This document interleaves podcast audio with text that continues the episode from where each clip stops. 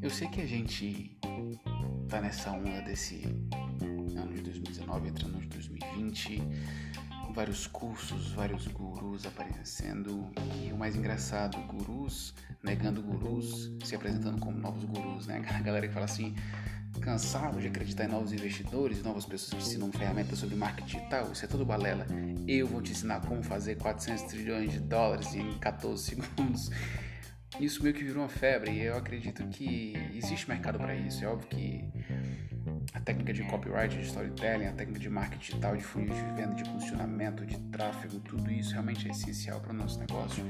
Mas a cabeça das pessoas está ficando tão inchada, sabe? Está ficando tão cheia de informações que elas não sabem para onde ir. Em determinado momento, a onda agora é tráfego com fulaninho X. Daqui a pouco a onda agora é desenvolvimento pessoal. Daqui a pouco a onda agora é em funcionamento. Daqui a pouco agora é e-mail marketing. Daqui a pouco agora é o seu... É, são é tanta coisa que a gente está na nossa cabeça. E eu passei um tempo até sem gravar podcast porque eu estava com tanta informação e sem ter rotina. E mesmo que no meu consciente eu dissesse que o sucesso, e quando eu falo sucesso, é o sucesso para cada um, tá? O minha grande métrica de sucesso é o sucesso de liberdade. Né? De, de liberdade de escolha, mais especificamente, e de felicidade. Eu fico pensando muito no, nas coisas que me fazem feliz. E não só aquela felicidade instantânea, sabe? De comer um pudim, que eu sou doido por pudim, mas não é essa felicidade instantânea que eu tô falando.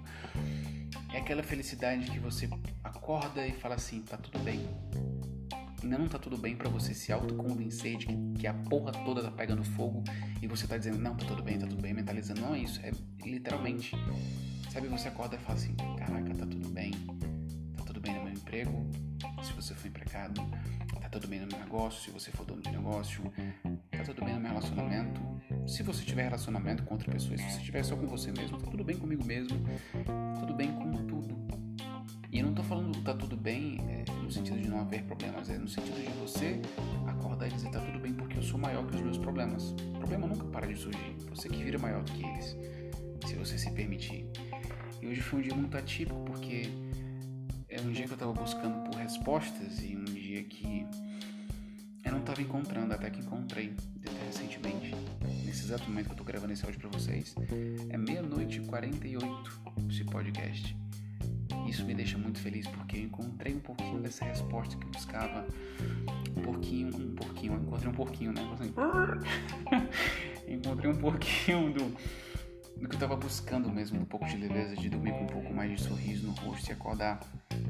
E eu vou passar para vocês dentro de muito pouco tempo uma sacada, ia chamar de hack, mas virou muita febre, né? Falar sobre hack. O hack da vida para mim é você terminar a vida feliz. Não é ser feliz em 30 dias, não é ser feliz a partir do zero absoluto, não é ser feliz a partir. Seja feliz em cinco passos, sem sofrimento, bebendo refrigerante, comendo óleo, não é isso.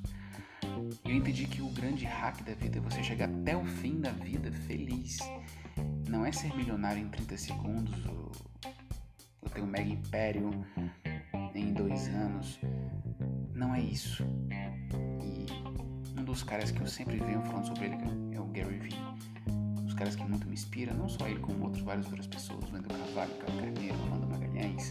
Pô, tem tanta gente boa, né? Isis Moreira, você tem Joel J, cara, Ítalo Macili, geral, que eu me inspiro muito nessas pessoas, eu gosto de fazer propaganda deles, porque do jeito que eles me ajudam todo dia, eles podem ajudar vocês também.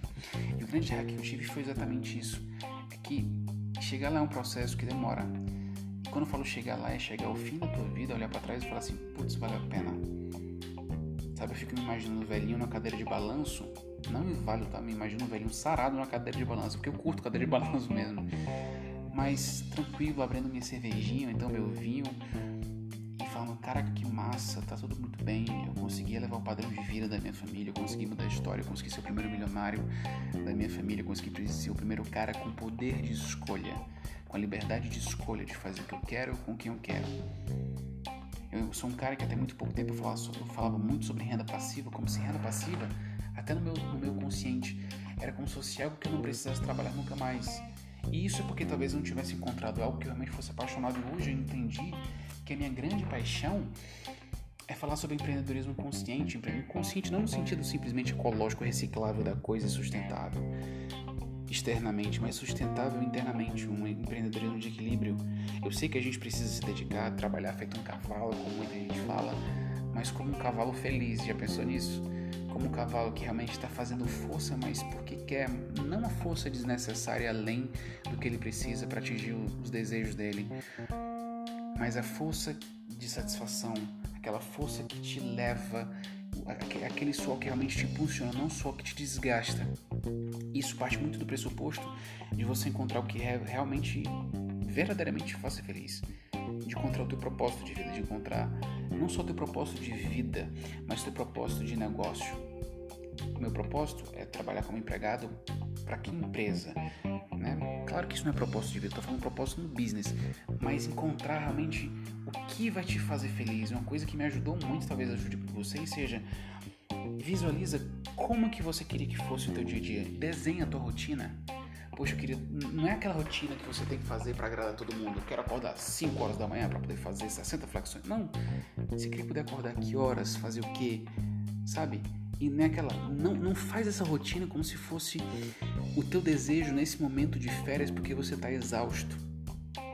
Porque no momento que você está exausto, você só pensa numa praia, morritos, caipirinhas, camarões, trufas e. Não é isso. É. Poxa, eu queria a rotina tal, fazer o quê? Encontrar minha família quando? Trabalhar com o quê? De que forma? De onde? Por quê? Com quem? Com que produto? Com que serviço? Como que seria? Cara, faz a tua rotina. Mas faz a tua rotina pensando, e essa mensagem que eu quero deixar para vocês, pensando em qual projeto de vida que vai te levar em direção à tua felicidade, à tua completude, à tua realização. O que o projeto de vida da gente, nosso maior projeto de vida é a nossa própria vida, é a jornada que a gente tem. E o que é que a gente precisa fazer nesses pequenos passos para chegar lá? O que é que está barrando a gente? Depois eu falo muito mais sobre como a gente eliminar esses, essas amarras, mas o que está barrando a gente? Mas foca hoje não na dor, eu não quero falar sobre dor hoje. Eu quero falar só sobre o prazer de uma vida feliz, de uma vida com liberdade. Tudo que não foi isso pode te surpreender por algum, surpreender por algum momento, como no caso o pudim, eu amo o pudim. Mas o pudim vai me fazer feliz aqui nesses próximos 5 minutos. Depois eu falo, puta merda, eu não tô satisfeito com o meu corpo, eu não tô satisfeito com a minha saúde. E aí essa felicidade que o pudim me deu foi-se embora. Isso acontece em relacionamento, isso acontece em finanças, isso acontece no nosso emprego, isso acontece nas farras. Então, o que é que hoje, por mais clichê que possa parecer, o que é que hoje verdadeiramente te faz feliz?